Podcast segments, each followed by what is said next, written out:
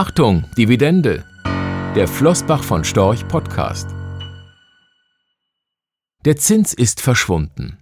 Der Zinseszinseffekt, von Albert Einstein einst das achte Weltwunder genannt, vermag deshalb keine Wunder mehr zu bewirken. Für Sparer ist das ein Problem, eines, das in den kommenden Jahren noch viel größer werden dürfte. Denn dass die Zinsen allzu bald wieder deutlich steigen, ist unseres Erachtens angesichts der horrenden Verschuldung weltweit und der konjunkturellen Abkühlung unwahrscheinlich. Was nichts anderes bedeutet, als dass Sparer langsam aber sicher enteignet werden. Umso wichtiger wird die Dividende, eine von vielen Anlegern noch immer vernachlässigte Größe. Regelmäßige Erträge über viele Jahre vereinnahmt, schaffen langfristig ein ordentliches Polster. Statt des Zinseszinseffektes sollten wir also besser an den Dividenden-Dividendeneffekt denken. In diesem Jahr dürfen sich Aktionäre wieder einmal freuen über die zum Teil üppigen Ausschüttungen der Unternehmen. Aber Vorsicht, Dividende ist nicht gleich Dividende, zumindest nicht aus Sicht eines langfristig denkenden Anlegers. Für den ist die Dividendenrendite niemals allein entscheidend für die Auswahl einer Aktie. Denn eine hohe Dividendenrendite kann in die Irre führen. Möglicherweise kann sich das Unternehmen die Dividende gar nicht leisten und zehrt von der Substanz. Möglicherweise folgen deshalb in Zukunft die ein oder andere Nullrunde, weil die Substanz aufgebraucht ist bzw. die zuvor an die Aktionäre ausgeschütteten Mittel besser anderweitig verwendet worden wären, für Forschung und Entwicklung beispielsweise, also für die Zukunft des Unternehmens.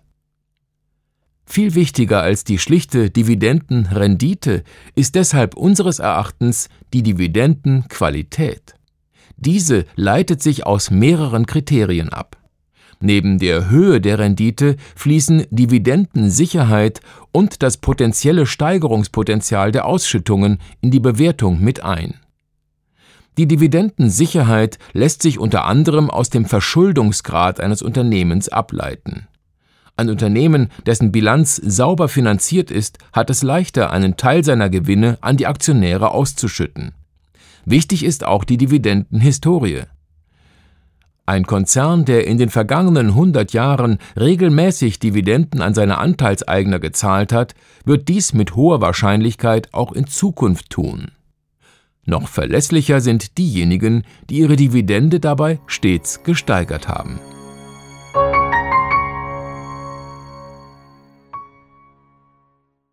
Rechtlicher Hinweis diese Publikation dient unter anderem als Werbemitteilung. Sie richtet sich ausschließlich an Anleger mit Wohnsitz bzw. Sitz in Deutschland.